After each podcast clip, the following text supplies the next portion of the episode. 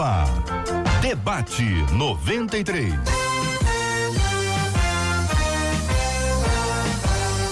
Realização 93 FM. Um oferecimento Pleno News. Notícias de verdade. Apresentação J.R. Vargas. Alô, meu irmão. Alô, minha irmã. Aqui fala J.R. Vargas. Estamos de volta. Começando aqui mais uma super edição do nosso debate 93 de hoje, nessa quarta-feira, dia 22 de janeiro de 2020. Dia de festa! Uhul! Marcela Bastos, bom dia. Bom dia, JR. Bom dia aos nossos ouvintes. Já com um tchauzinho para quem está acompanhando a gente com imagens no nosso Facebook já avisando para você que está em casa, tá de férias, pode curtir a gente com imagens. Corre pro Facebook da Rádio 93 FM. Você vai conhecer a gente, os nossos debatedores, todos nós aqui com imagens. E o WhatsApp 968038319, você participa dando parabéns ao seu pastor, sua pastora e sua igreja. Não esquece de mandar o seu nome, que a gente aqui ao final quer te honrar e orar por você. Muito bem, Marcela. Vamos apresentar os nossos queridos debatedores? Vamos lá, todos com sorriso, querendo dar um tchauzinho, um oi, pode falar. Vamos começar lá pelo pastor Fábio Serafim com a gente hoje. Ao lado dele, pastor Jean Max. Aqui ao meu lado direito, pastor Rodson Boulet. Ao meu lado esquerdo, a nossa mesa, pastora Emanuele Lisboa. Muito bem, todo mundo já aqui preparado para começarmos aqui juntos o nosso debate 93. Está na rede social, tem Facebook. Venha conhecer aqui o nosso estúdio da 93 FM. É só entrar no Facebook da Rádio 93 FM para você acompanhar aqui com imagens os nossos debatedores, a Marcela, todo o nosso time aqui da 93 FM. Você é muito bem-vindo, é muito bem-vinda aqui entre nós. Esta é a 93. É o Debate 93. Com J.R. Vargas. Na 93 FM. Tema 01 do programa de hoje. Um cartaz na rua me chamou a atenção e me fez pensar. A frase era conhecida: trago a pessoa amada em três dias. Mas comecei a me questionar: o diabo tem poder para brincar com o amor? É possível que uma pessoa se apaixone por outra por causa de uma bruxaria? O amor está sujeito às obras de feitiçaria. Até que ponto vai o poder do diabo sobre a vida de um ser humano? E o crente também está sujeito a esse tipo de ação?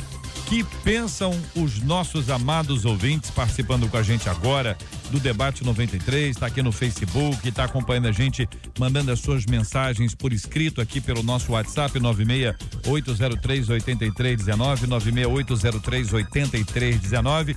Quero ouvir a sua opinião e quero ouvir também a opinião dos nossos debatedores. A começar pelo pastor Gia Max. Bom dia. Bem-vindo, pastor. A sua opinião sobre o assunto, meu querido. Bom dia, JR. Que alegria estar aqui mais uma vez. É sempre uma grande honra. Meu abraço aí para cada um dos nossos ouvintes, não só aqui na rádio, mas pelas redes sociais também. É, para mim, a resposta é muito clara. A Bíblia diz lá em Gênesis, a partir do capítulo 3, que o diabo conseguiu plantar no coração de, de Eva um desejo que ela não tinha. Então, é, é verdade que os nossos desejos podem ser manipulados por Satanás. Mas dizer que esse desejo se chama amor é um grande exagero, porque amor é um sentimento altruísta, não, não está na mesma categoria dos desejos simples, das concupiscências da carne. Então, quando a pessoa, suas regras pessoais, suas regras de valores, são, são pautadas apenas nos seus desejos carnais, ela pode ser manipulada facilmente por Satanás. Mas quando, quando se espera um verdadeiro amor, o diabo nunca terá essa capacidade. Ninguém volta amando a pessoa. Ele pode voltar porque os seus desejos foram manipulados, como aconteceu no Éden. Pastor Emanuele Lisboa é a nossa menina da mesa de hoje. Muito bom dia, seja bem-vinda. E aí, qual a sua opinião, pastora? Bom dia, JR. Bom dia, queridos debatedores. A minha opinião é que a palavra de Deus, ela já diz, né, em 2 Tessalonicenses, capítulo 2, versículo 9, que Satanás, né, que o inimigo das nossas almas, ele tem poder e opera sinais e prodígios de mentira. Sinais e prodígios de mentira. A palavra diabo, né, ela vem de diabolos, que significa calunioso. Ou seja, tudo aquilo que Satanás faz, tudo aquilo que o diabo faz, é, é uma grande mentira, uma grande farsa. E, como, e o pastor falou de uma forma muito pontual que não é um amor. Aquilo tudo é uma ilusão. Ele é um grande ilusionista né, é, na nossa vida. E não é amor, mas é uma ilusão que ele cria e faz com que a pessoa tenha certeza de que ali está é um amor que existe e não existe. E o grande problema disso é que, infelizmente, todos nós estamos sujeitos a sermos tentados pelo inimigo. Se o inimigo tentou Jesus, por que, que não vai tentar o ser humano? Né? Que somos falhos, que somos pecadores. Então, essa é a questão que eu coloco. Pastor Rodson Bolê, bom dia, bem-vindo. E aí? que pensa o querido irmão sobre esse tema? Bom dia, JR, bom dia a todos. A palavra de Deus diz que Deus é amor, portanto, impossível de ser manipulado. E o que pode ocorrer aqui é fixação, é encantamento, mas eu quero deixar aqui claro, bem claro, que uh, por, por uma questão de formação, uh, meu viés de investigação é religião eu posso assegurar que esse tipo de propaganda não é bem vista nem pelas pessoas que têm a religião de matriz africana que levam a sério. Nem essas pessoas olham esse tipo de, de propaganda com bons olhos. Porque tem charlatão em tudo que é lugar. Tem gente que leva a religião de maneira séria e tem gente que leva a religião como estelionato da fé. Então, nem entre as pessoas que levam a, a, as religiões de matriz africana, isso é levado, é, é, isso é visto com bons olhos, essa questão dessa manipulação. Agora, voltando aqui para o cerne aqui da, da questão, é, o Satanás, como foi dito aqui, de maneira muito clara aqui pelos queridos amigos, é, ele tem esse poder que é limitado, uhum. porque na verdade tudo que existe existe em Deus e a gente acaba dando um poder maior que Satanás para Satanás quando Satanás ele na verdade ele é uma criatura e ele subsiste em Deus. Então, primeira coisa, Satanás não é inimigo de Deus. Deus não possui inimigos. Uh, para que você pressuponha o inimigo, é necessário alguém que faça que, que, que, esteja à altura. E Deus não tem ninguém à sua altura. Portanto, uh, Satanás não é inimigo de Deus. Satanás é inimigo da criação. E sendo assim, a gente precisa entender que todas as coisas não fogem à soberania de Deus e não fogem à permissão de Deus, de tal forma que essa atuação ela é uma permissão de Deus. E na vida do crente, na vida do crente, essa atuação e esse crente que é lavado e remido no sangue de Jesus, que está dentro da, das escrituras, vivendo o evangelho, quando Satanás tenta, é para o crescimento. Agora, tem uma outra parte que, infelizmente, não conhece Jesus, e a Bíblia diz que uh, todos pecaram e, estão destituídos da glória de Deus, que o mundo jaz no maligno. Essas pessoas, infelizmente, elas, elas vivem na sombra. E na sombra, Satanás tem um terreno fértil para a sua atuação. Muito bem, pastor Fábio Serafim, é a sua vez, pastor. Bom dia, JR, Bom meus dia. amigos aqui da mesa, todo mundo que está ouvindo a gente. Os pastores que me antecederam aqui já introduziram muito bem o assunto. Eu acredito que quando a gente olha para as escrituras, a gente vai ver que as escrituras apontam para o fato de que talvez a maior faceta de Satanás é o engano. Então, o enganador que, que teve a sua participação no engano já desde a sua primeira aparição no texto sagrado, tem isso como quase que uma, uma função essencial o, o trabalho do diabo é enganar e ele fará isso sobre todas as coisas, sobretudo na questão do amor. Agora, eu acho que um ponto a se colocar aqui, o, o pastor Hudson já colocou de uma forma incrível aqui antes de mim, mas eu acho que um ponto a gente considerar é o fato de que, por sermos seres, a, a humanidade, por ser um, uma, uma, uma qualificação caída, ela não sabe amar. Porque, como foi dito, a essência do amor é Deus. E nós estamos, é, como humanidade, em oposição a Deus. Então, os seres humanos não sabem o que é o amor. O amor da humanidade é um amor caído. E você vai perceber isso, por exemplo, quando alguém vai se consultar com uma pessoa como essa e diz: Olha, eu quero. Uh, o meu amor de, de volta em três dias. A despeito do que ele quer, eu quero. Ou seja, O amor de baixo, o amor cartesiano, pensa em si. Aí a gente precisa restaurar e, e eu diria até ressignificar o que é o amor. Aí Jesus vai dizer: não faz muito sentido amar quem ama você, quem, quem só ama você. Não faz muito sentido gostar de só quem gosta de você. Você tem que gostar quem não gosta de você. Estão matando Jesus na cruz ele diz: Pai, perdoa-lhes. Eles não sabem o que fazer. Ou seja, a humanidade precisa ressignificar o amor, porque ela não sabe amar e a essência de todo o amor é de Deus, esse caso imprime exatamente isso. Eu pergunto aos queridos, ilustres debatedores, conectados, enfim, o seguinte: é, vocês já ouviram algumas, alguma pessoa dizer que ah, o meu marido ele sofreu um trabalho. Ou uma mãe, ó, minha filha fizeram um trabalho para minha filha e minha filha acabou com o casamento, fez isso assim, assado. Em alguns casos, é uma terceirização da responsabilidade. Esse é um, é um ponto. O outro ponto, que a pergunta é exatamente essa, vocês acham, é, de forma objetiva, que pode ser feito algum tipo de trabalho com este objetivo? Aí agora é uma pergunta muito objetiva. Nós ouvimos todos falarem teve uma hora que eu ia para a direita, outra hora eu ia para a esquerda. Eu estou querendo acompanhar o raciocínio de cada um, mas estabeleço isso aqui para dar um exemplo que é um exemplo simples, que muita gente já ouviu. Histórias assim. O camarada estava lá e a mãe chegou, ó, fizeram um trabalho, meu filho agora está em outra mulher, ou a minha filha agora está com uma outra mulher, entendeu? Meu filho está com outro homem, a, a, Bíblia fala que o mundo jaz no maligno. E quando diz o mundo, está dizendo a cultura preeminente, né? Ou seja, uh, o mundo dorme no maligno. A cultura deste século dorme no maligno. Ou seja, de alguma forma, o maligno tem a capacidade por governar o mundo, de reger o mundo.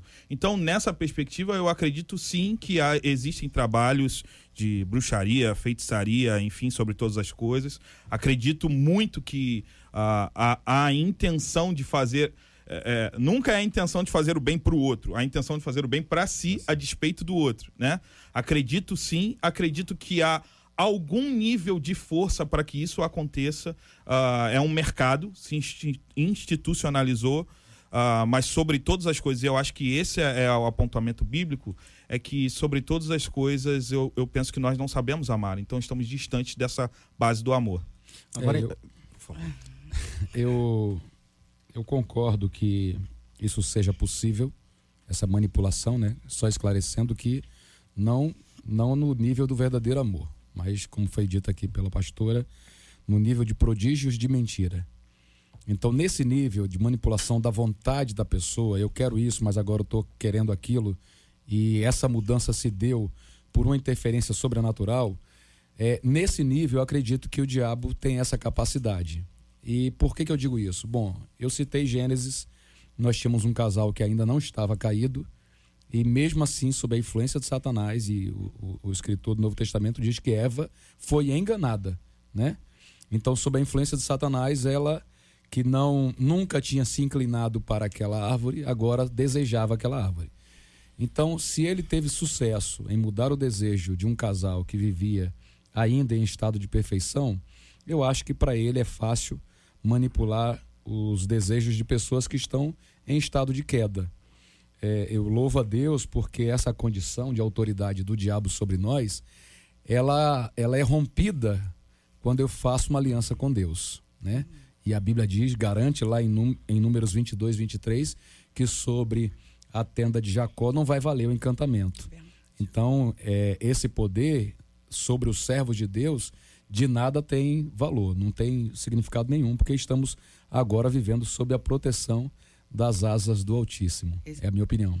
Eu acho é, bem interessante como é, o que também a gente precisa entender é que esse poder de manipulação ou de influência ele não é determinante para a atitude, porque se assim o fosse, nós tiraríamos a responsabilidade Exatamente. das pessoas. Então é sempre poder de influência, é sedução, sugestão. agora sugestão. Agora voltando aqui para para o apaixonar e para o amar, eu acho bem interessante. Quando eu vou palestrar ou quando vou pregar e falar a diferença entre amor e paixão, eu pergunto é, quantos aqui amam camarão? A maioria levanta a mão. que ama camarão.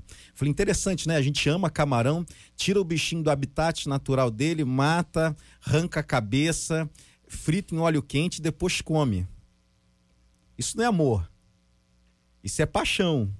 Porque o amor, via de regra, faz com que o outro seja preservado a despeito do meu prejuízo. Então, eu não amo camarão. Eu amo, eu, eu, eu, eu sou apaixonado por mim e, e gosto do prazer que o camarão me proporciona.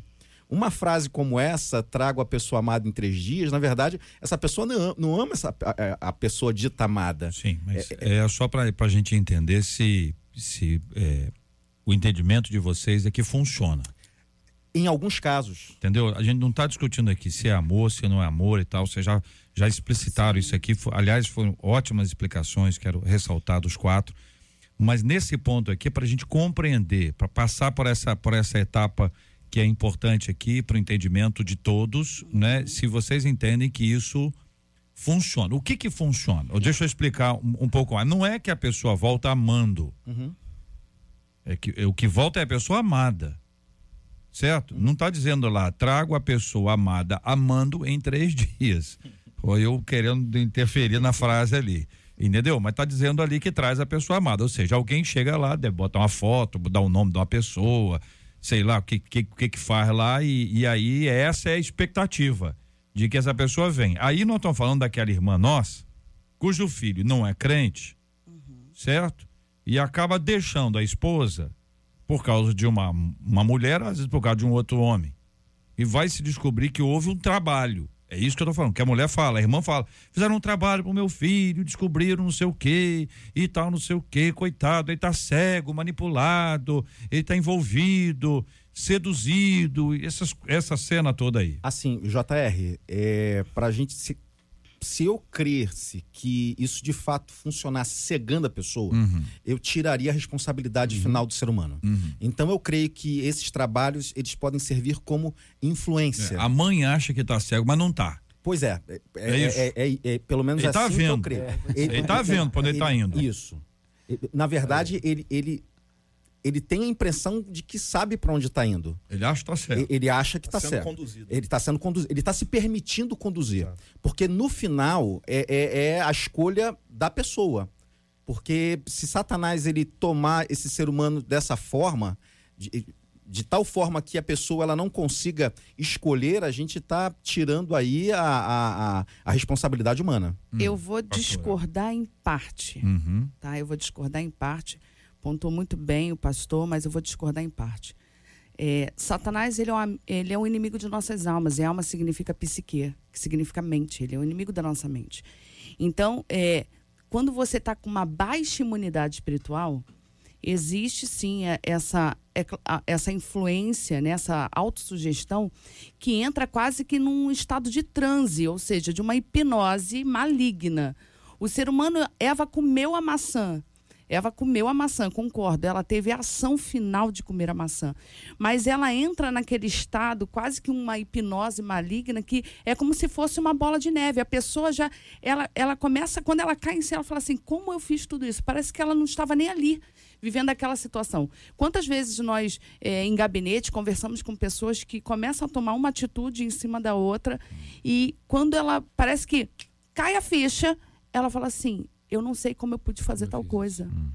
Eu não sei como eu cheguei a fazer tal coisa, como eu permiti. E ela entra no estado de desespero, que é, é praticamente a pessoa se torna uma marionete de Satanás. Agora, eh, só para a gente poder avançar e entender, existe naturalmente a pessoa que é possessa. Sim.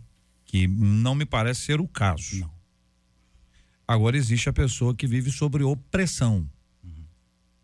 Seria este o caso? Bom, eu não penso dessa forma. Uhum. Só para deixar claro que parece é só uma questão conceitual que a pastora a, acabou é, é, passando batida, é que a Bíblia não fala que foi maçã, só fala só que foi fruto. É, não, maçã. É, né? Eu não, falei, é só, é porque eu falei maçã, assim, eu nem porque. É, eu falei maçã, mas. Não, mas sei. Fui na, na pintura de Michelangelo. pois é, é a, eu creio que ainda assim existe a questão da responsabilidade humana. E a pastora foi assim brilhante, porque a pastora usou o termo quase que hipnose. Porque se for para a questão da hipnose, existe a questão da, do sequestro da consciência.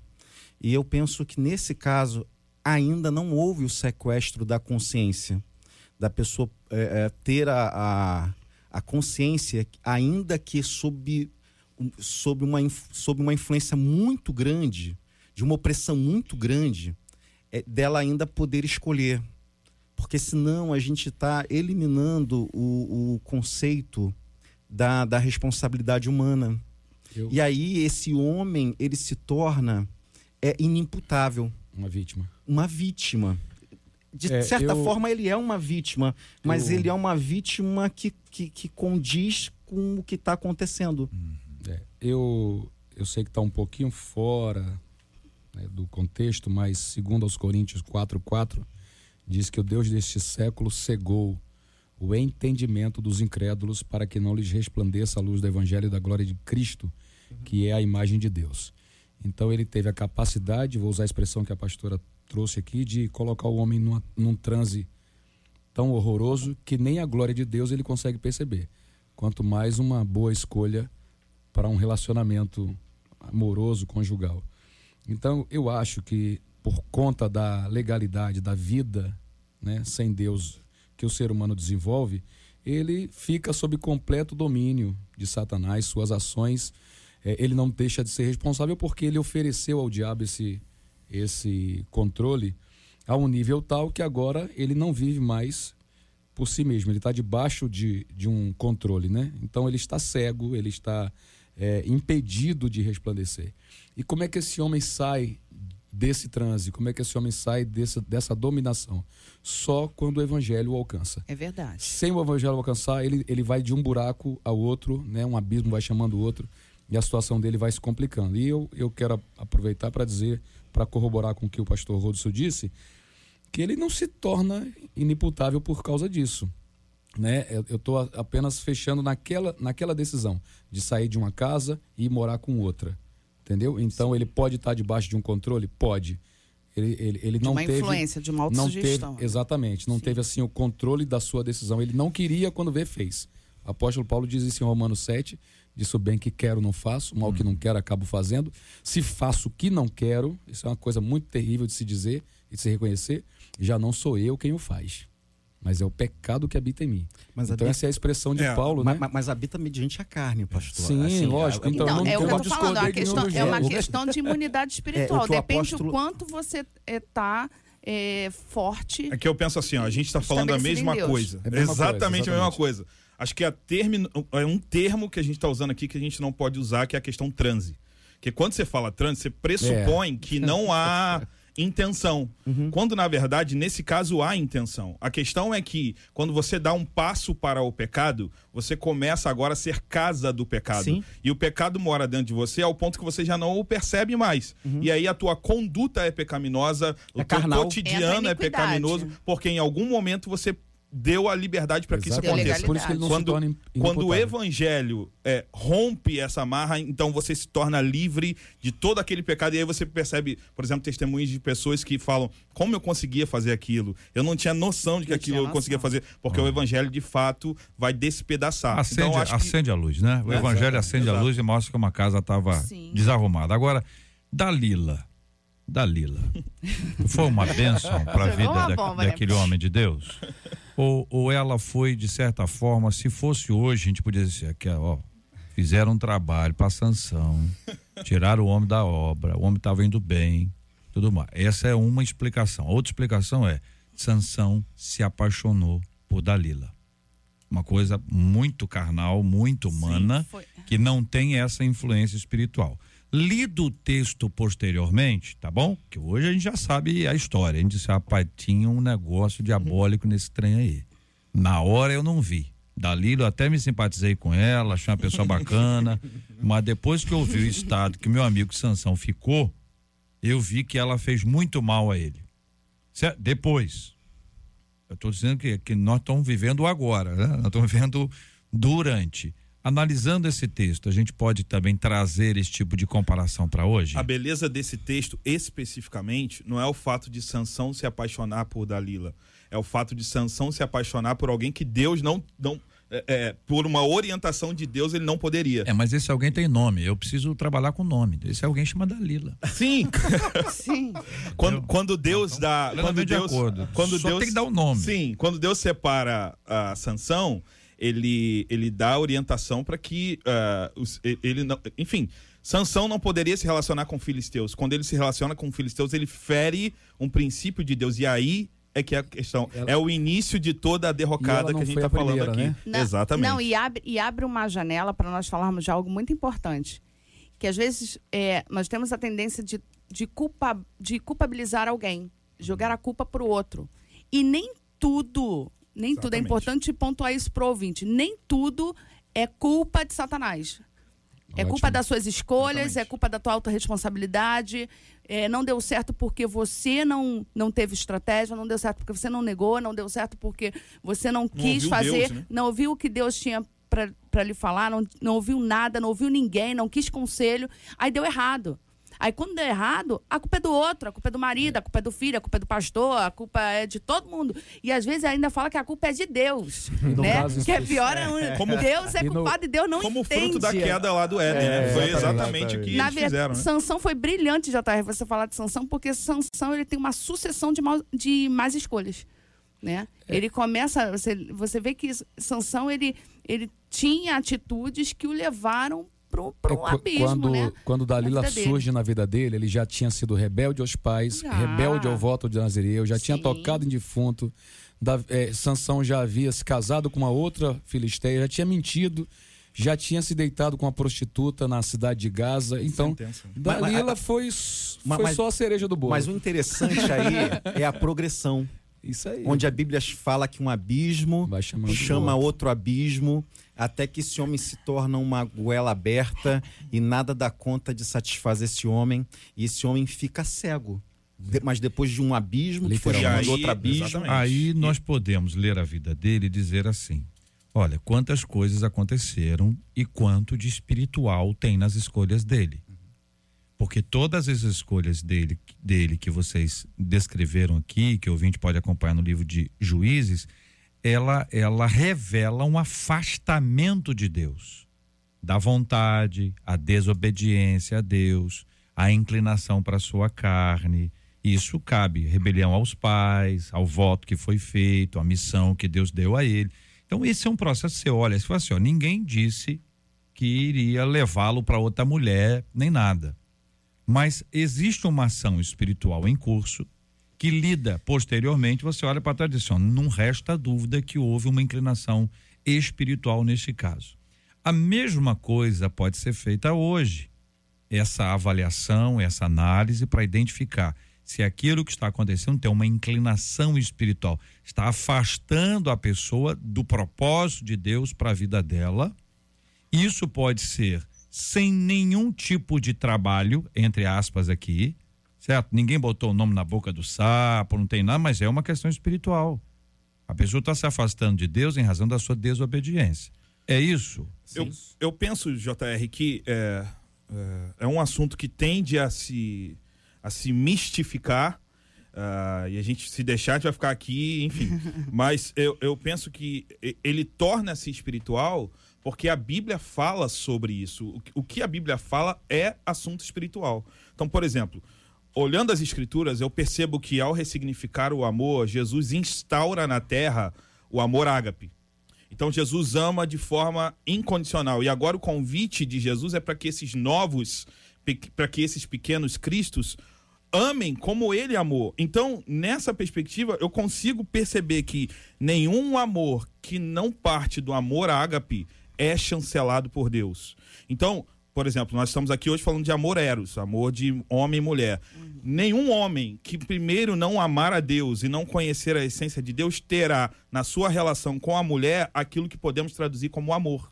Então tornou-se espiritual aí, porque não é o amor essencialmente. Ou seja, será espiritual, a despeito de ser uma influência maligna. Torna-se espiritual porque não é o amor de Deus. Muito bem. Estamos, então, é, cientes da responsabilidade de cada um, cientes também da importância da oração, da entrega sincera e verdadeira de toda a nossa vida ao Senhor continuamente. a importância de se clamar ao Senhor o tempo inteiro. O outro lado dessa mesma história é a manipulação do lado oposto. Alguém chega, está tendo uma crise no relacionamento e diz assim, ó, fizeram um trabalho para o seu marido, mas nós conseguimos tirar. E aí você tem uma manipulação do outro lado.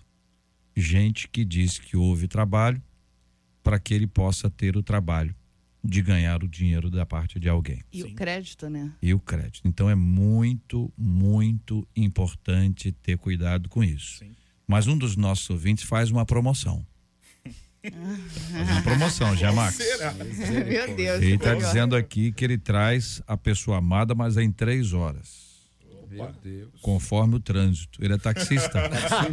Ele é JR, eu sou o Kleber, eu levo e trago a pessoa amada também em três horas, se não estiver muito longe.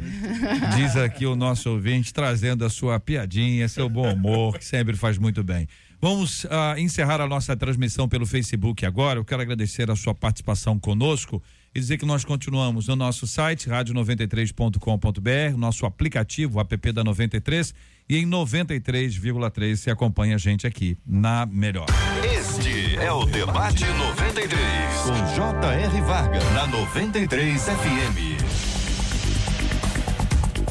Uma escola estadual lá em Santa Teresa, aqui, né, perto da gente, virou notícia depois de ser flagrada na semana passada, jogando pela janela livros, entre eles clássicos aí como a Moreninha.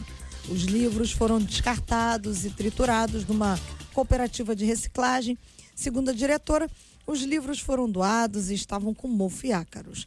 O material ocupava as prateleiras da antiga biblioteca da escola em um prédio anexo, interditado desde 2016 pela Defesa Civil por causa da ameaça de uma pedra rolada em costa. A direção conta que aproveitou o mês de férias escolares aí para poder limpar a unidade que já estava desativada. Na ocasião, o secretário estadual de Educação, Pedro Fernandes, classificou o episódio como lamentável e determinou a abertura de uma sindicância para apurar a conduta da diretora. Diretora essa, porque esse fato aconteceu semana passada, que de semana passada para cá já foi afastada do cargo, viu, JR? Trazendo para as nossas vidas como é que a gente percebe que a gente pode estar descartando ensinos preciosos como ter ouvidos sempre abertos e alertas para o ensinamento do Senhor. E a gente cita o Salmo 78, versos de 1 a 4, que diz: Povo meu, escute o meu ensino, incline os ouvidos para o que eu tenho a dizer. Em parábolas, eu abrirei a minha boca, proferirei enigmas do passado. O que ouvimos e aprendemos, o que os nossos pais nos contaram, não os esconderemos dos nossos filhos. Contaremos à próxima geração os louváveis feitos do Senhor, o seu poder e as maravilhas que fez. E aí, quem vai começar? Pastor Fábio. Pastor Fábio. Vamos Pastor lá. Fábio. Juro que não ia ser eu. Ah, não, mas eu já tô com tudo na cabeça aqui.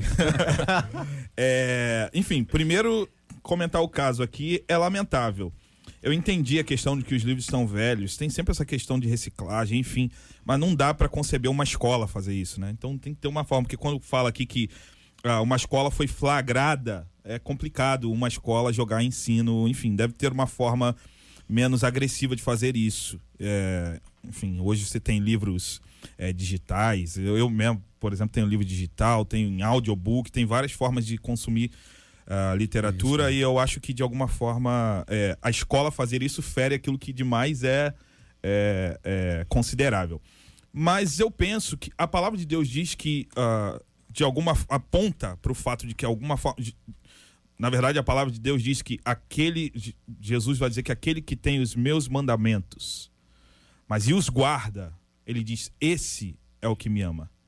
E aquele que me ama será amado por meu pai. Então muitas vezes a gente diz por aí que ama Jesus e que Jesus nos ama quando na verdade nós não guardamos a palavra de Deus não guardamos os estatutos. A Bíblia é muito mais do que um livro histórico. A Bíblia é um livro de conduta não dá para o cristão viver sem a Bíblia. Logo, ler a Bíblia é ser cristão. Nesse pressuposto, não ler a Bíblia não é ser cristão. É simples assim. Então, eu penso que não, não há fundament, eh, fundamentação cristã distante do texto. É essencial para a vida cristã.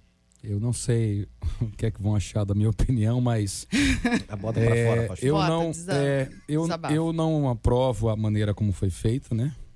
Esse, esse descarte de livros, mas também não tenho coragem de colocar essa mulher numa cruz, porque as pessoas que estão criticando leram esses livros, se interessaram, visitaram aquela biblioteca algum dia, porque o que as pessoas sabem fazer hoje é criticar, né? A, a escola recebeu estrutura, condição para fazer uma reforma no prédio, para trocar a biblioteca de local antes que os livros apodrecessem. Então, tem- tinha funcionário suficiente para fazer uma, uma reforma dessa antes que acontecesse o pior. Então, a gente não, não procura observar o contexto que envolve as coisas e sai jogando pedra nas pessoas, né? Nesse caso, livros, né? Livros, jogam livros nesse caso. Velhos. É. Pastor, O problema pastor é- Giamac, só, só na- nessa sua linha, só para acrescentar dentro ah, o que nós temos de informação aqui, né? Ah, os livros foram eh, descartados e triturados numa cooperativa, De reciclagem. certo? Esse é o, é o, é o final. A Moreninha foi para para para onde? Eu ia dizer para o espaço, mas não é exatamente vala, espaço. não- não é A Moreninha. Não foi nem cremado. né? Triturador. Segundo a diretora, os livros foram doados. Os livros foram doados. Pra reciclagem. Não, é, tinha sido doado para a escola. É, mas quando Ah, um livro desse é doado, ele precisa ser inventariado Não, e aí não, passa a ser não tenho dúvida que deve Tem ter mais coisa aí. processo, é. Assim como é, é, recuperar uma obra mofada e com ácaro não é uma atividade é, gratuita Não. e não é uma atividade barata. Ah, existe um custo. E às vezes o livro Certo. não merece essa. É, e aí, na Eu fala acho. do senhor, pode ter alguma coisa interna aqui que foge aqui ao nosso conhecimento, porque são documentos internos, uma vez que quando esse assunto veio à tona, a, di- a diretora, essa sim, foi para o espaço. Pô, É, Não é porque o secretário tem que dar uma resposta. sim. E o, Tem, entendeu? É, Teoricamente aqui. Então, Por isso que eu tô, digo- tô, tô caminhando com o senhor, porque é o seguinte, às vezes tem uma coisa interna que a gente não sabe, mas que de fato não é, não foi a melhor Não foi bonito, né? decisão de dizer, ó, entendeu? Isso podia ter sido feito de muitas outras formas. Ah, Eu- Jogar pela janela ficou. É, pra mim, a, a ficou única esquisito. falha da Agora não foi ela que, que jogou, ela pode ter pedido a alguém, dá- dado ordem, faça isso e a pessoa jogou pela janela. É, é, é, Coitado. a- a- é muito complicado, É porque difícil, ela, né? ela precisava, ela precisa liberar aquele espaço. E um espaço já muito precário. A, a falha foi não ter notificado, não ter, ter, ter tomado atitude por si só, porque provavelmente a esfera superior teria feito a mesma coisa. Só deu ruim porque foi para a mídia, ela, é. foi para a imprensa. Agora, voltando aqui à questão do conhecimento, eu, eu acho que nós estamos numa geração que tem muita informação, mas pouco conhecimento. Porque o conhecimento pressupõe reflexão, é, dialética, Disciplina. é, disciplina. E hoje a gente está na era da, da, da informação, em que tudo é muito rápido.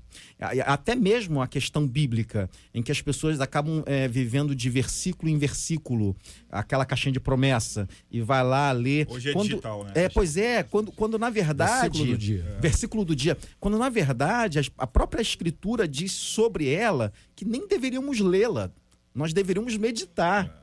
E meditar envolve um esforço de calar tudo que está à volta, de pensar, repensar, refletir. Então a gente precisa voltar mais a- a- a- a- ao conhecimento que gera trabalho do que a mera informação. É, é, nós não sabemos, é, pontuou muito bem o pastor Jean, nós não sabemos a intenção positiva da diretora, né? Porque ela não teve direito de voz, então nós estamos limitados a só um, um evento. Então, na verdade, é, existe um grande tribunal né, na nossa sociedade que julga todos os fatos, mas sem analisar um contexto e o que levou aquela mulher a tomar uma decisão. Mas o que me prende, é, eu acho que não é nem a questão dos livros, mas a questão do versículo que foi mencionado, que eu acho tremendo. Como é que nós podemos. E a frase, né, a pergunta, como é que a gente pode é, é, ver se estamos descartando ensinamentos preciosos? Eu aprendi uma coisa em neurociência que foi tão fantástico, eu levo para minha vida e eu gostaria que você que está nos ouvindo, você possa também guardar isso na tua memória. A, a, a nossa vida ela é como se fosse uma grande grama Então, todas as vezes que a gente pisa na grama, nós fazemos um caminho no meio da grama. Assim é o conhecimento adquirido. Quando você faz esse caminho na grama, se você não continuar percorrendo esse caminho, esse caminho ele volta a grama crescer. Ou seja, esse caminho vai se perdendo se você não traçar novamente esse caminho na grama. Então, o conhecimento ele precisa ser ouvido, absorvido e aplicado. É assim que acontece. O que Jesus falou: ouve, né, transmite, passa adiante, leva para frente, porque senão ele, ele, se perde ao longo do tempo. Quantas coisas você já aprendeu alguns anos atrás na sua vida e você acabou esquecendo porque não teve a prática? Então nós devemos praticar constante todos os conhecimentos que Deus nos dá para que isso avance para todos e não se perca dentro de nós. Há pouco mais de uma semana, livros do Colégio Estadual Sandra Roldan Barbosa, em Itaguaí, foram descartados próximos a um rio. Ah, foram encontrados lá. Ah, eu posso pressupor que existe uma prática de descartar algumas coisas que são envelhecidas dentro de uma instituição. Posso até é, trazer algumas interrogações sobre se isso acontece em outros, em outros, em outros lugares né, outras escolas, municipais, estaduais, particulares, modelo de disco. O que, que significa não ter o livro? O que, que significa para a escola receber novos livros? O que, que significa? O que está que que tá por trás disso tudo aí? Mas falando especificamente sobre esse, esse descarte que, que aconteceu e que a gente está discutindo, há que, como vocês pontuaram o texto do Salmo 78, versículos 1 a 4, que existem muitas pessoas que estão descartando o ensino das escrituras. Você pode conhecer muito sobre a moreninha e pode não saber nada sobre o ruivinho, o Davi, da, Davi né? O fortinho para ficar nele outra vez aí, o Sansão, né? Então, existem histórias bíblicas que elas não podem ser descartadas. Existe um sem número de pessoas no mundo, mundo inteiro, clamando por uma Bíblia, por um exemplar da Bíblia. Por um exemplar da Bíblia. A gente tinha a Bíblia que era só uma capa preta e era dura. As folhas eram grossas, então os livros eram enormes, pesadíssimos. Isso foi desenvolvido, ampliado, tem comentário, é colorida, tem com desenho, tem com não sei o que lá, uma série de coisas. A Bíblia está multiplicada nos aplicativos, nos tablets, celulares, computador. Tem uma, uma gama enorme de possibilidades de acesso, mas quando a gente lê aqui, povo meu, escute o meu ensino, incline os ouvidos para, para o que eu tenho a dizer. Em parábolas abrirei a minha boca, proferirei enigmas do passado, o que ouvimos e aprendemos, que nossos pais nos contaram. Não os esconderemos dos nossos filhos, responsabilidade com a próxima geração. Escuta, contaremos à próxima geração os louváveis feitos do Senhor, o seu poder e as maravilhas que fez. Fica muito claro Lindo, que né? existem aqueles que descartam e aqui, veja bem, você pode não pegar a sua Bíblia e jogar pela janela, mas você pode não lê-la. É um problema. O outro que o texto diz é não lê-la e não ter o que falar a respeito dela para as próximas gerações. É gente com fome, é gente com sede, você tendo comida e água e não compartilhando com ninguém. Ou pior, tem comida e bebida e está morrendo de fome e de sede e matando outras pessoas de fome e de sede porque você descartou a bebida e o alimento que está ali disponível para você. São 11 horas e 49 minutos na 93 FM. Estamos juntos no Debate 93. Um restaurante lá nos Estados Unidos cobra o equivalente a um real e cinquenta por cada pergunta estúpida feita pelos clientes, é verdade, tá? Parece brincadeira, mas é verdade. A política funciona desde que a casa abriu as portas em 1999 como uma forma, segundo o gerente, de tornar o ambiente de trabalho mais leve, um pouquinho mais divertido. Há 20 anos, o Tom's Dinner tem a taxa por estupidez. Ninguém nunca reclamou, viu? E acabou virando uma espécie de disputa entre os clientes para que eles bolem as perguntas mais estúpidas. A cobrança consta até no cardápio. No passado já foi de dois reais, mas como muitos casos começaram a acontecer todos os dias, o dono do restaurante decidiu baixar para poder não explorar os clientes, principalmente aqueles clientes mais assíduos. Um exemplo de pergunta que é taxada. Vamos lá, garçom, o gelo tem água nele? Eles consideram essa uma pergunta estúpida. Bom, a pergunta estúpida nos leva a pensar naturalmente em paciência. E aí a gente pergunta: o que é que tira a sua paciência? A impaciência pode afetar a nossa vida espiritual? Provérbios 16, 32 diz: melhor é o longânimo do que o valente, e o que governa o seu espírito do que aquele que toma uma cidade. Quem? Pastor Hudson. Qual é a pergunta? o que tira o meu, a minha paciência é o trânsito. E eu preciso fazer um exercício todos os dias de como Jesus se comportaria se estivesse sentado No seu carro. no meu carro e dirigindo, como seria a, a sua postura. E, e é sério, irmãos. É, é muito complicado, porque no trânsito, e não apenas no trânsito, acaba refletindo em como as pessoas elas é, se relacionam. Dentro do trem, se alguém chegar um pouco mais perto, ou do metrô, é como se nós estivéssemos demarcado uma zona é, é, é, proximal que, que ninguém pode ultrapassar. E no trânsito também é assim, a gente vai para o trânsito, a gente está muito ansioso, a gente não está com pressa e nem atrasado para lugar nenhum, mas o sinal ficou amarelo, a gente acelera para não ficar parado no sinal. Isso demonstra como a gente está. E, e isso vai passando para outros lugares. É, eu, eu confesso aqui aos irmãos que não é de hoje, eu tenho feito esse exercício, porque eu me percebi e eu percebi como estava sendo a minha postura no trânsito. Eu não posso é, assumir o volante e me tornar uma outra pessoa. Jesus, o Espírito Santo, ele precisa estar também comigo no trânsito. E a questão do se alguém te bate no rosto, oferece outra face, isso também se aplica ao trânsito. Por que, que o outro me, me fechou no trânsito e, e eu preciso revidar? Vai com Deus, Deus abençoe. Não é fácil, mas a gente precisa pedir essa transformação. E, sinceramente, o trânsito, eu tenho pedido a Deus muita graça para eu poder ser uma pessoa melhor no trânsito. Não vai com Deus devagar, né? Vai com Deus, né? Vai com Deus também! ah, né? Vai com Deus, mas Mas já lento. chegou lá. Mas é, é muito, é muito interessante essa questão, porque nós vivemos num mundo de, de inquietação total, né? Hoje o mundo ele corrobora para que você fique inquieto. As filas são gigantes, né? Isso e, e o tempo, o tempo continua o mesmo, mas a- uma agenda sobrecarregada, né, faz com que você fique altamente estressado, o teu corpo enche de cortisol e o teu nível de estresse aumenta, a tua cabeça vai a mil. Quando você vê, a impaciência ganhou, né? E o que fazer para não ficar impaciente? Eu acho que esse é o grande segredo, né? O que fazer para não ficar impaciente? Uma boa alternativa foi dada pelo pastor, né? Pensar o que Jesus faria no seu lugar. O que, que Jesus faria no teu lugar, né? E uma segunda alternativa que eu lhe dou é use aquilo que Deus já entregou nas tuas mãos, que são as habilidades que Deus já te deu. Qual, qual é a sua habilidade para se tranquilizar no meio de um caos? Pô, respira, respira fundo, oxigena o teu cérebro.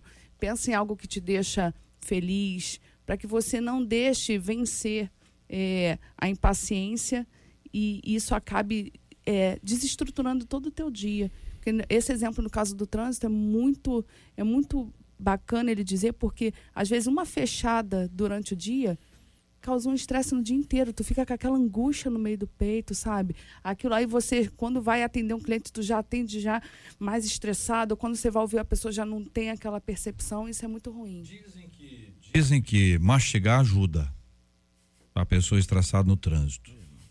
Não, mas, tá, mas aí fez, ele fez o gesto aqui de estar crescendo para os lados. Mas não precisa mastigar muito. Não, mas dizem que você ter alguma coisa, coisinha para mastigar, a- ajuda a distrair. Entendeu? É. Acho que é fake. Sei lá, hein? Só- todo mundo acima do peso aí, menos a missionária. um né? pastora não. Os meninos aí, o pastor Jean também tá na estica aí. mais ou menos. Não, mais ou menos, né? Nossa, tá aí, é validou fake o exercício de mastigar e não, e não perder a paciência ao Não, mastigar. não, não, eu acho que todo. Nós estamos no exercício. ó. A, a pastora falou fazer um exercício e tal. Passou por aqui, eu falei assim: melhor dar uma mastigada, vai pra você agora. É, se mastigar serviu pra te faça. É, ué, É, é porque pra de cada cada um. É porque cada você um. falou assim: o que. O, você falou assim, ó. Pensa numa coisa que você gosta. Você não falou isso? Isso. Numa coisa que te dá prazer. Você não falou isso? Isso. A pessoa tá pen- pensando. Eu, por exemplo, tô com fome, eu penso em comida. faz sentido. Entendeu? Eu penso em comida. Agora não precisa comer muito. Se você gosta de cantar, começa a cantar. Tá, tá estressado, canta. Mas Porque aí pede- teu, te- o se teu tiver cérebro- mais gente no carro, o é teu cérebro né? vai desvir, vai tirar aquela sensação de, de inquietação, de irritação e vai te jogar para um Uhum. É outro por campo. isso que o rádio ajuda muito. que a pessoa É. tá ouvindo a gente agora, por exemplo, ela tá discutindo com a gente. Sim. Entendeu? Tá dizendo, ah, mas eu acho que aquele trans realmente tá. pá, ainda- Vocês não têm noção, vocês estão falando disso, vocês estão no ar-condicionado, eu tô aqui no calor, e é verdade. Então tem certas circunstâncias que elas pioram, né? E tem outras que vão, vão Olha, ajudar. sobre o trânsito, eu Ah. perdi a paciência de perder a paciência. Eu já, ver, essa aí é... é, eu, já, eu já estive tão estressado e correndo, e no final eu vi que não fez diferença alguma, aquele estresse todo. Eu pensei assim, perdi meu tempo, perdi saúde, É, não vale a pena. é, perdi dinheiro com combustível. correu risco. Corri risco. É.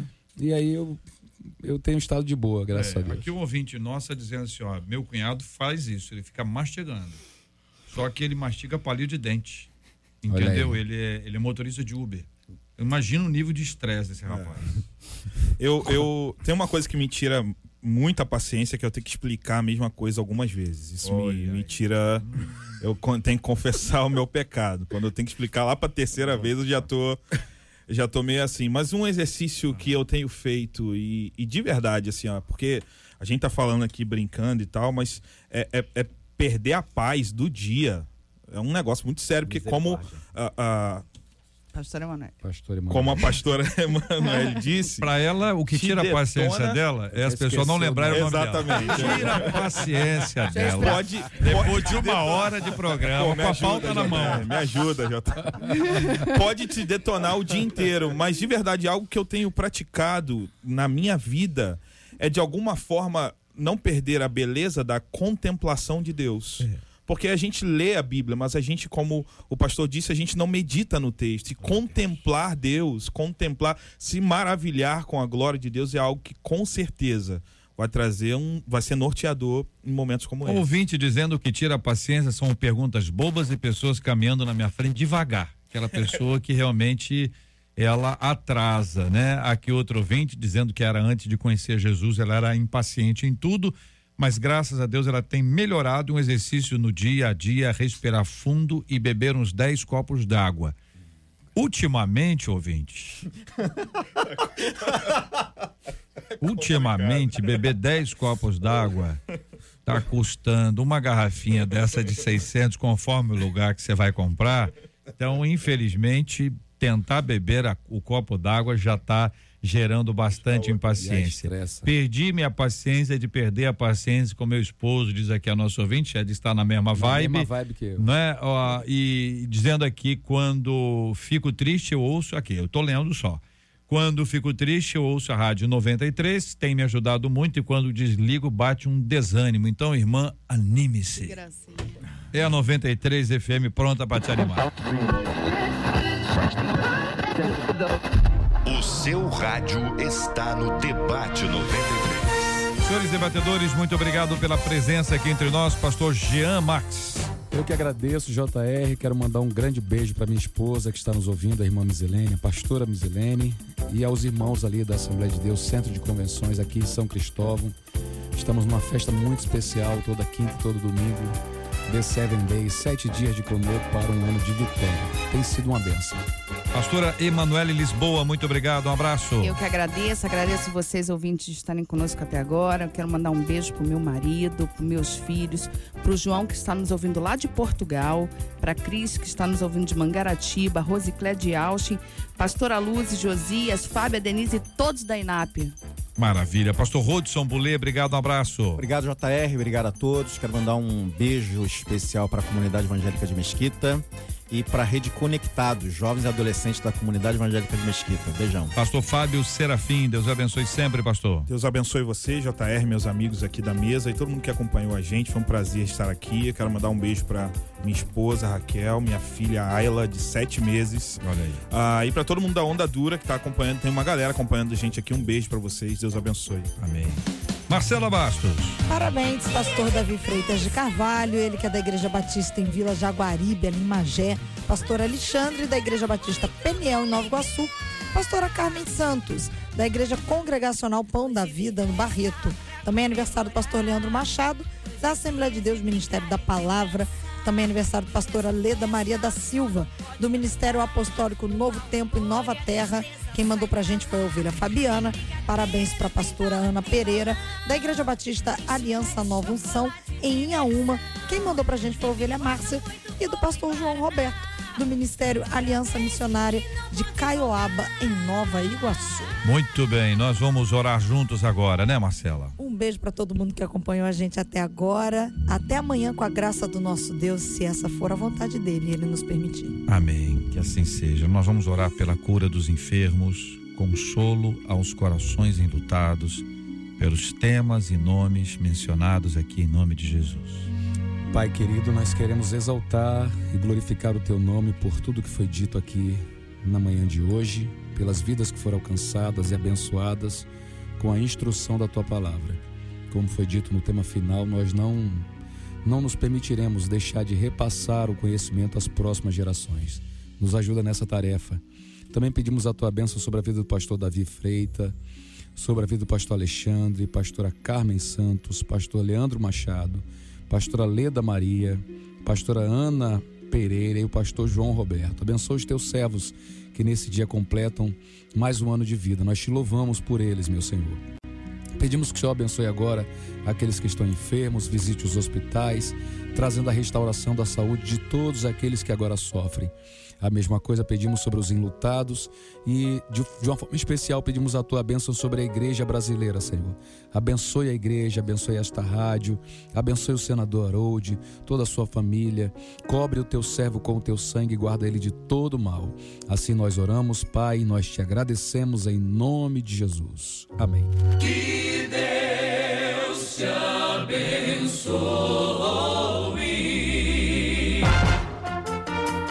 Você acabou de ouvir Debate 93.